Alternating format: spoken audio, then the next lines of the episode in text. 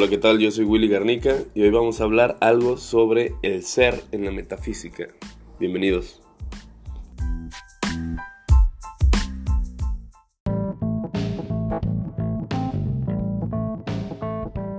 Después de haber hablado un poco sobre lo que es el lente en la metafísica y la importancia que tiene para ser el punto de lanza de la ciencia como tal, para estudiar todas las cosas que hay en el universo, recordarás que hablamos sobre dos características esenciales que tenía el ente, que eran el ser y la esencia. Hoy vamos a platicar qué es el ser, por qué lo utilizamos en nuestro lenguaje común de una manera adecuada o a veces inadecuada y cómo es el correcto uso para poder comprenderlo un poquito mejor y así desentrañar y desenmarañar un poco más de esto que es el punto de partida de la metafísica, que es el ente.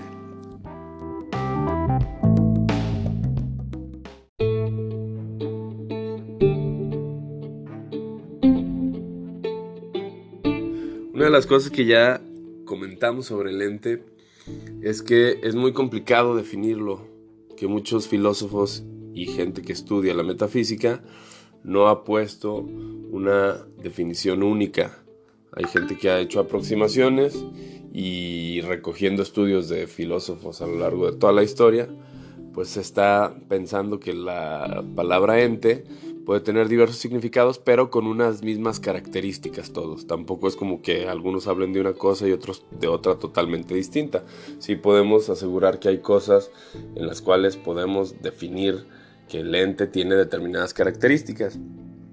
Esas características, como comentamos en la introducción de este podcast, son dos esencialmente, ¿no? Justamente una es su esencia y otra es el ser. Son dos cosas que van íntimamente ligadas, que no se pueden separar, porque una, ya veremos y analizaremos posteriormente, cómo es que una y otra están muy relacionadas y dependen, para poder explicar una, dependen de la otra. Hoy nos vamos a concentrar en lo que es el ser. Y tenemos entonces la gran interrogante, ¿qué es el ser? Sin embargo, hay un pequeño truco para responder esto. No voy a darte una respuesta directa porque tenemos que hacer un pequeño viaje para explicarlo. Y la cosa está más o menos así. El ser es lo primero que sucede en un ente. Es un acto primario, digamos, ¿no? ¿Por qué es lo primero que sucede en un ente?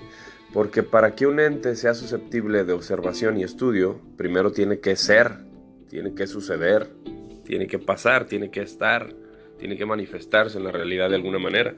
Entonces, si algo no es, pues obviamente no podrá hacer nada. Y aunque suena como un trabalenguas, es algo demasiado obvio, pero dentro de esa obviedad también se hace muy necesario comentarlo y explicarlo, porque de aquí derivan muchas cosas de sus características. Y bueno, habiendo sido un acto primario, el ser del ente, también decimos que los seres no son idénticos entre sí. Hay diferentes formas y manifestaciones que tiene el ser en los entes. Se da diferentes formas y por eso conocemos y vemos en el universo entes distintos. Podríamos decir entonces que el ser es diversificado, es muy diverso. Pero esta característica de la diversificación o de la diversidad no es única y exclusiva del ser, se manifiesta también en otras cosas que hay en el universo y en la realidad. Por lo tanto, cuando decimos ser, también se nos viene a la mente una palabra muy relacionada con los actos, como un verbo, como una conjugación, una actividad. Porque si emparejamos la palabra ser a estar o suceder, nos damos cuenta que a pesar de que solo esté, ya está haciendo algo, se está manifestando. Y manifestarse es una actividad. Y es aquí entonces donde viene lo complejo de poder estudiar al ser como una parte constitutiva del ente.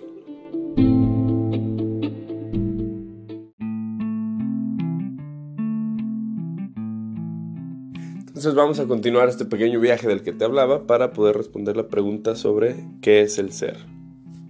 Como ya explicamos por qué el ser es lo primero que sucede en el ente, eso nos ayuda a explicar una primera aproximación para comprenderlo un poco más pero se vuelve necesario determinar algunos rasgos del ser como acto del ente, como esa manifestación del ente mismo.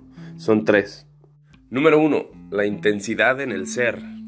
Esto quiere decir que hay distintos grados de intensidad en todos los entes, que el ser de ese ente se intensifica a mayor o menor medida en cada uno de los entes que hay en el universo. A esto lo conocemos como la graduación del ser. Aquí, por ejemplo, nosotros podemos ver una graduación, perfecciones en la naturaleza misma, ¿no? Podemos ver animales y organismos que funcionan de una manera muy distinta, algunos muy básicos como los gusanos y otros mucho más complejos como el ser humano mismo. Pero también lo encontramos no solo en, los animales o en los seres que nos movemos, ¿no? la vida vegetal, e incluso en la vida espiritual, donde llega a argumentarse esta eh, graduación como una relación divina, ¿no? El ser humano, al ser más perfecto que otros seres y más complejo, se considera que está mucho más cercano a Dios. Pero no deja de ser esto una explicación sobre esta graduación del ser, sobre esta complejidad que tienen unos seres sobre otros y esta intensidad en la que se va dando el ser como parte del ente. Sin embargo, esta graduación en el ser se manifiesta de muchas formas. Permítanme retomar una anécdota que compartí con algunos amigos y alumnos hace algunos días donde les platicaba cómo de niño tuve un gatito que se llamaba Garfield. Mi mamá le puso el nombre porque era de un color medio naranjoso. Había un gato en las caricaturas que se llamaba Garfield, ¿no? Que comía lasaña y, y vivía con un señor que se llamaba John Bonachon.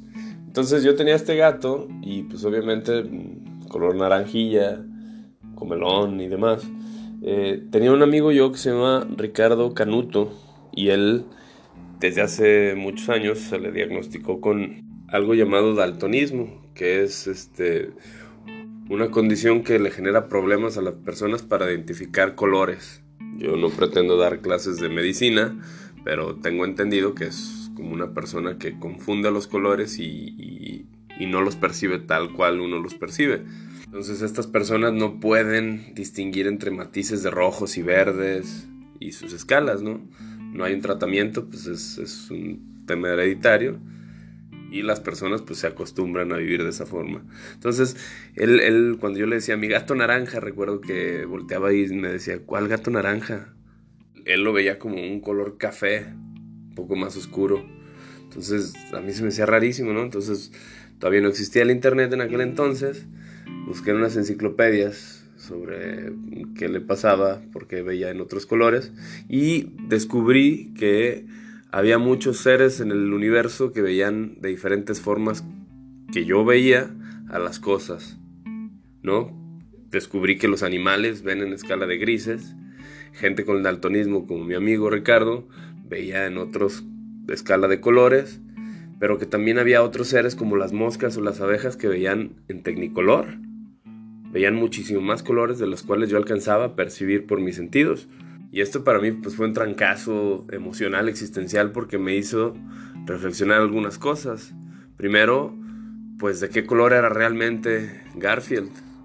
Si tenía un color propiamente, ¿no? O dependía de la luz o de los órganos del ser que lo veía. Ya fuera yo, fuera Ricardo, fuera otro gato, un perro, o una abeja, o una mosca.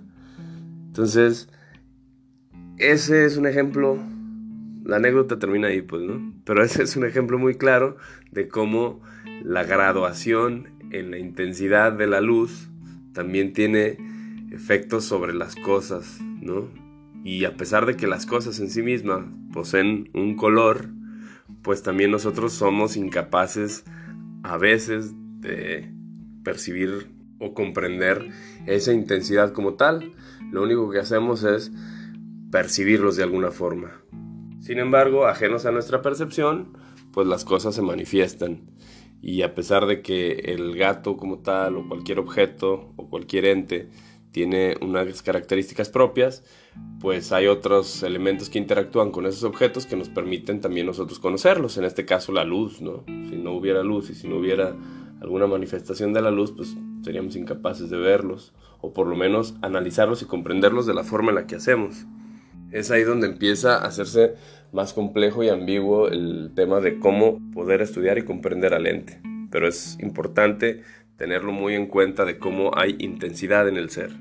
que es su primer característica. Característica número 2. Los seres son determinados. Esto quiere decir entonces que el ser no puede ser determinado como un atributo vago o como algo eh, misterioso e inalcanzable de descifrar o de definir. Todo lo contrario, debe de ser algo que nos quede claro a todos.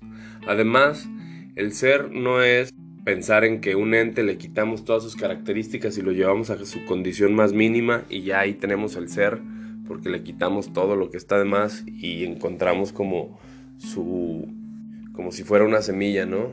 O como si fuera un fruto donde le vamos descarapelando y encontramos el centro que es donde radica su, su esencia y su ser. Y no es así, eh, porque el ser no es un concepto que es el resultado de haber quitado todas las características que diferencian unas cosas de otras, ya que esta consideración impide captar al ser como el acto de las cosas.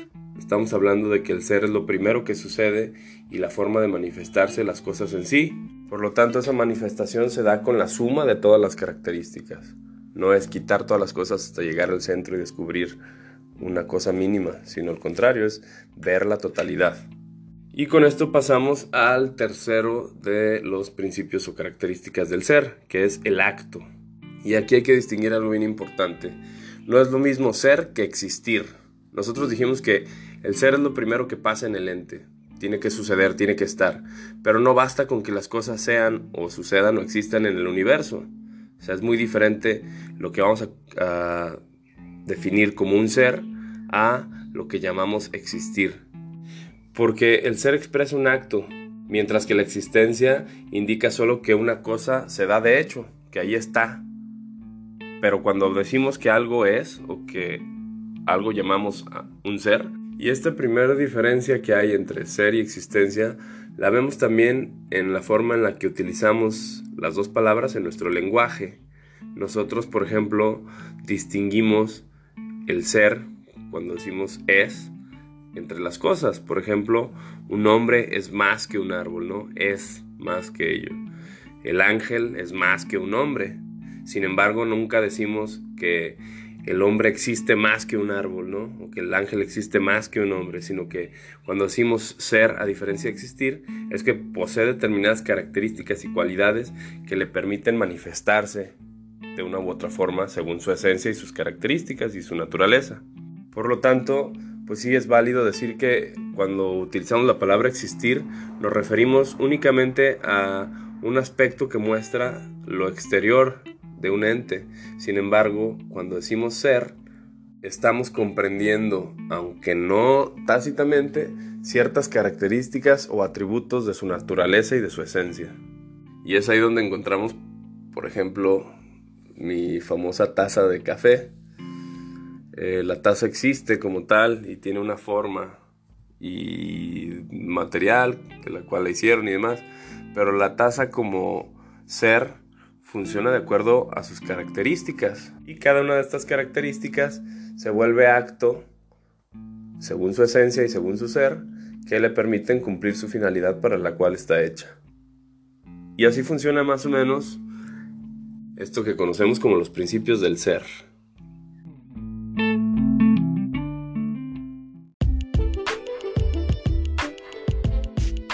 Entonces, una vez que explicamos estos principios del ser para poder entender cómo es que los entes son, ya nos hace mucho más sentido algunas frases que estudiamos en la metafísica.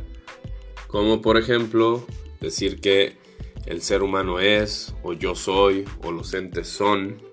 Por lo tanto, encontramos que el ser tiene además de este significado filosófico, pues tiene también un significado o un peso fundamental dentro del lenguaje, ya que forma parte de todos los juicios que hacemos como una función de unión entre sujeto y predicado, pero también en ocasiones como una descripción de las características o naturaleza del propio ente. Porque a veces como decimos, uno es sujeto y predicado cuando decimos esta ley es injusta o mañana es domingo, pero también en otras ocasiones podemos ver a el ser de manera implícita como verbo cuando decimos hoy hace sol o Juan camina, ya que equivalen a lo mismo decir hoy es un día en el que brilla el sol o Juan es un caminante. Este tipo de conjunciones del ser como verbo se le llama cópula. Entonces distinguimos varias cosas, ¿no? Primero que nada, que el ser, pues, viene expresando una unión entre el sujeto y el predicado donde señala o evidencia una relación entre ambos, ya que de dos características que pudieran estar separadas por ser conceptos diferentes, el ser como verbo termina uniéndolas y atribuyéndole cualidades a un sujeto, en este caso a un ente para la metafísica. Además de ello, nos ayuda a expresar también cualidades en los entes, ¿no? Si decimos la pared es blanca o el carro es azul o el mar es inmenso, cada uno de ellos son características determinadas. Es una manera de expresar esa perfección de cada uno de esos entes. Por lo tanto, entonces, cuando nosotros utilizamos al ser como parte de nuestro lenguaje, estamos elaborando un juicio, señalando que algo corresponde a la realidad o es verdadero. Es decir, estamos afirmando algo. Por eso siempre que decimos que algo es de determinadas características, pues estamos señalando como verdadero. Y cuando queremos decir algo falso, decimos que algo no es, como si esa composición de sujeto y predicado que no son, pues terminan siendo contrarios a lo que se da en la realidad, a lo que es verdadero, algo contrario a ello. Es así entonces como nos damos cuenta como filosofar acerca del ser, que es una característica esencial del ente, nos ayuda a comprender la realidad y acercarnos a la verdad. Está interesante, ¿no?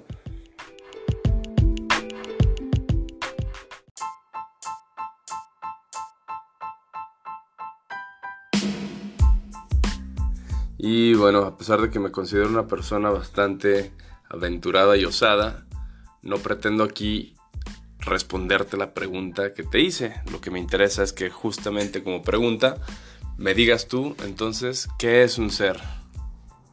Déjame tus comentarios. Agradezco muchísimo a los maestros Tomás Alvira, Luis Clavel y Tomás Melendo porque todo esto que platiqué está basado en su libro de La Metafísica. Gracias a ti por escuchar y nos vemos en clase para platicar sobre lo que reflexionaste, que es lo más importante. Gracias. Hasta la próxima.